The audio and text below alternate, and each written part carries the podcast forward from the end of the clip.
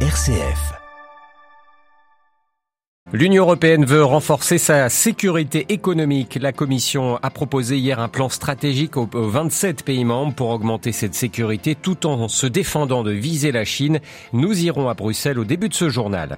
Opération rabibochage à Paris hier entre Emmanuel Macron et Giorgia Meloni. Malgré les tensions passées, la France et l'Italie ont réaffirmé leur volonté de travailler ensemble sur la question migratoire notamment.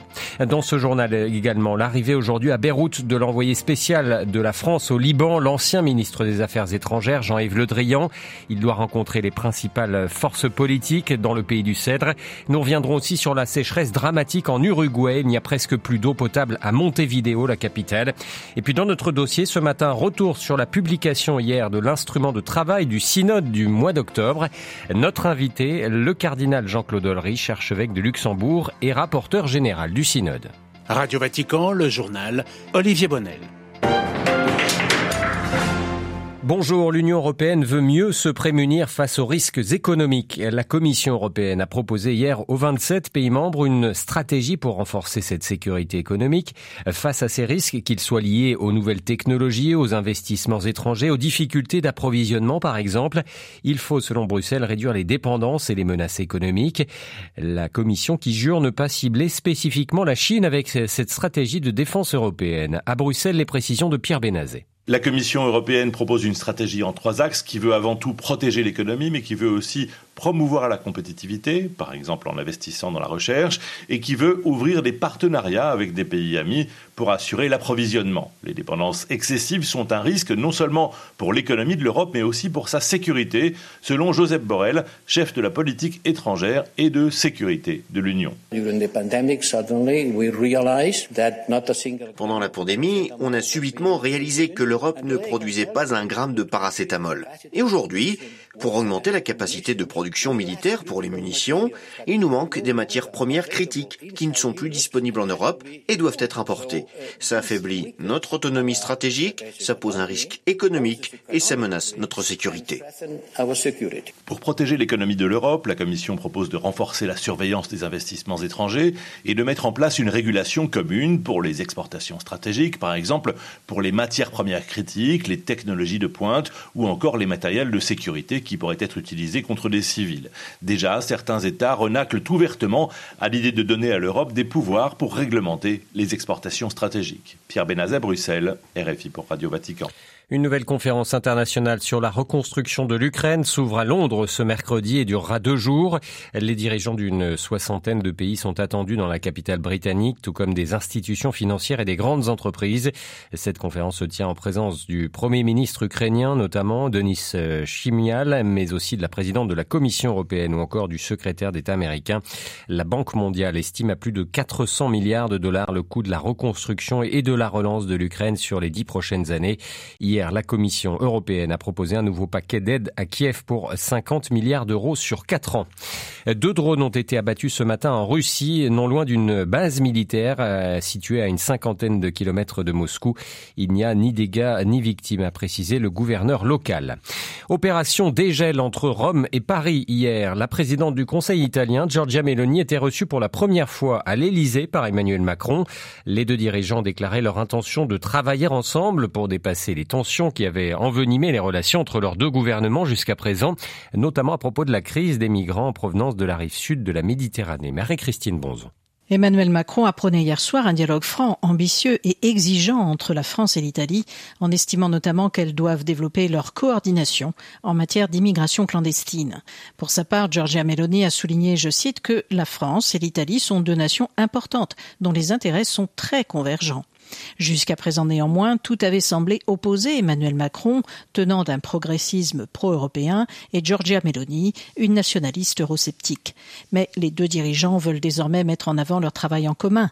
Lundi, le déploiement en Ukraine d'un système de missiles à moyenne portée de fabrication franco-italienne a d'ailleurs été annoncé.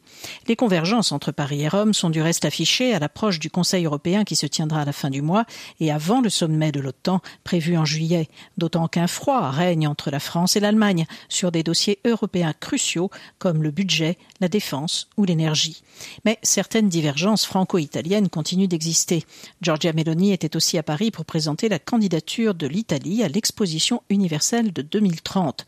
Or, la France est le seul pays européen à ne pas soutenir la candidature de l'Italie pour lui préférer celle de l'Arabie saoudite. Marie-Christine Bonzon pour Radio Vatican. La France qui garde un œil euh, toujours très attentif à la situation politique au Liban. L'envoyé spécial du président français au Liban, Jean-Yves Le Drian, est attendu ce mercredi à Beyrouth pour une visite de deux jours. L'ancien chef de la diplomatie française doit rencontrer les principaux acteurs politiques libanais pour tenter de faciliter l'élection d'un président de la République après l'échec de la dernière séance du Parlement le 14 juin dernier. Jean-Yves Le Drian qui évoquera le dossier de la présidentielle avec le chef du Parlement, Nabi Berry, et le premier ministre Najim Miati.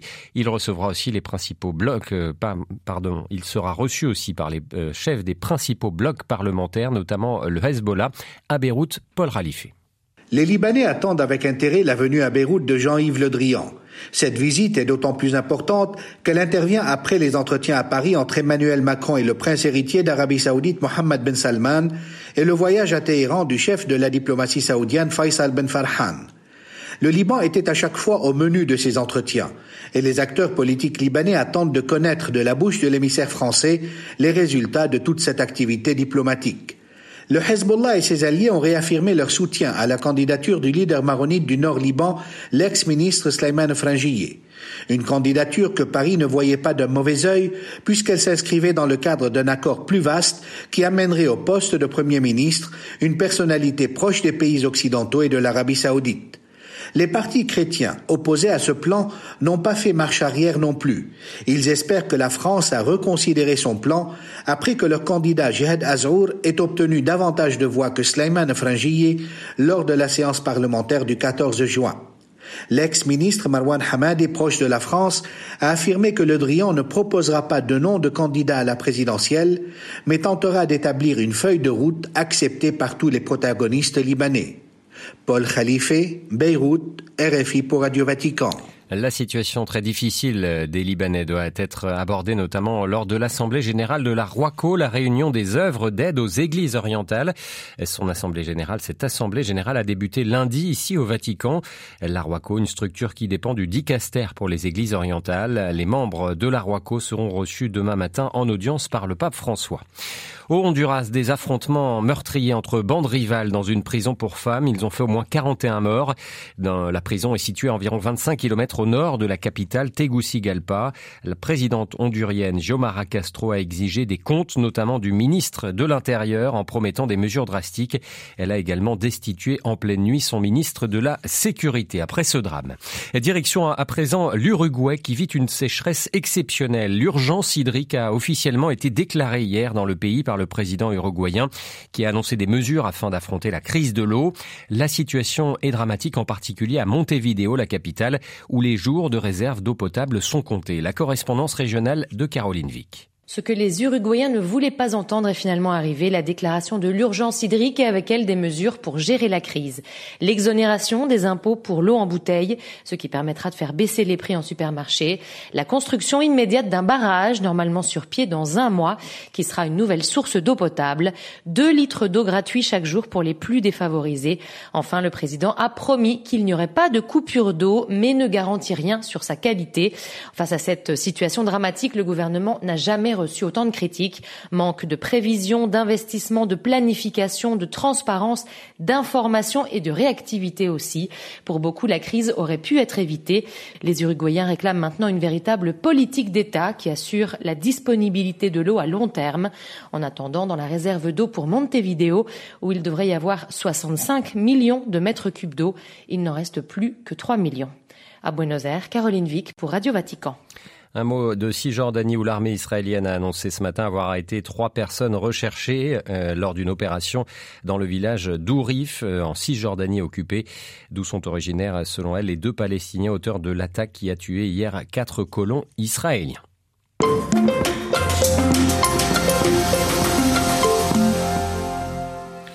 L'instrumentum laboris, l'instrument de travail de la prochaine assemblée synodale du mois d'octobre, a donc été présenté hier en salle de presse du Saint-Siège. La première session du synode réunira au Vatican 370 membres sur le thème Pour une église synodale, communion, participation, mission. Un document d'une soixantaine de pages, synthèse de près de deux ans de travaux dans les diocèses du monde entier lors d'étapes diocésaines puis continentales. Qu'il s'agisse de la place des femmes, de la liturgie, de la participation des minorités, à la vie de l'Église ou encore du rapport à l'autorité. Les sujets sont nombreux et reflètent les questions posées par les églises locales. Un document qui rapporte l'expérience d'églises qui souffrent parfois de guerre, d'inégalité, de pauvreté ou encore blessées par les abus. C'est d'abord un, un processus d'écoute qu'est né cet outil de travail qui sera donc la base des travaux des participants à l'Assemblée d'automne. Comme nous l'a expliqué le cardinal Jean-Claude Holrich, l'archevêque de Luxembourg et rapporteur général du synode. Peu avant la présentation de ce texte, est passé dans nos studios.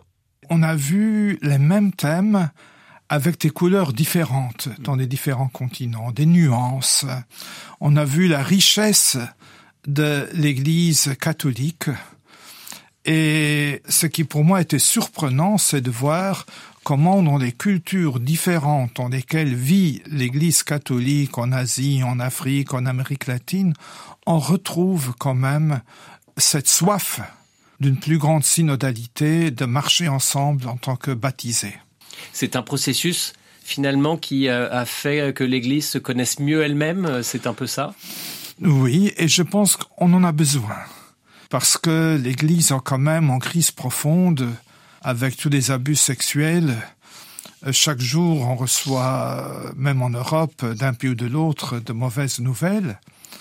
Et alors, il faut devenir humble mais cela ne doit pas nous empêcher d'accepter avec joie la mission que le Christ donne à son Église et de cheminer avec humilité tous ensemble. Alors cet instrument de travail euh, euh, n'est en aucun cas euh, une ébauche du document final hein, du, du, synode du mois d'octobre, mais offre plutôt une, une, première compréhension de la dimension synodale de l'Église. Alors comment résumer cette dimension synodale de l'Église? Maintenant je parle du document anglais. Il y a 24 pages après l'introduction sur les thèmes de la mission qui euh, est partout présente avec la communion et la participation. Et ensuite, nous avons pour chacun de ces trois thèmes cinq fiches de travail.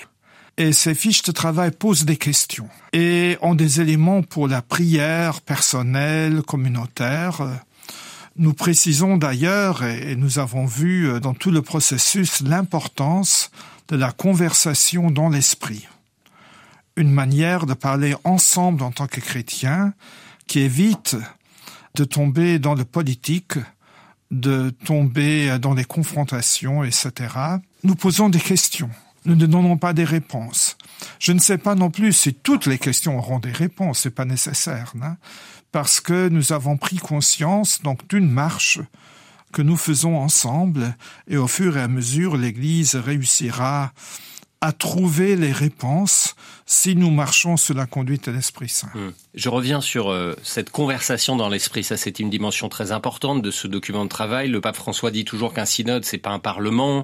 Euh, mais en quoi consiste précisément cette conversation dans, dans l'Esprit? Je crois qu'il y a même une fiche pratique. Oui.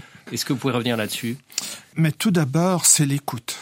Et c'est une écoute d'une sœur, l'écoute d'un frère. Et la volonté de comprendre pourquoi cette sœur, pourquoi ce frère parle de telle manière, qu'est-ce qui a motivé euh, ses opinions, etc. Et puis, je dois prier cela. Je dois l'accueillir vraiment dans l'Esprit Saint, dans une écoute humble et pleine d'empathie.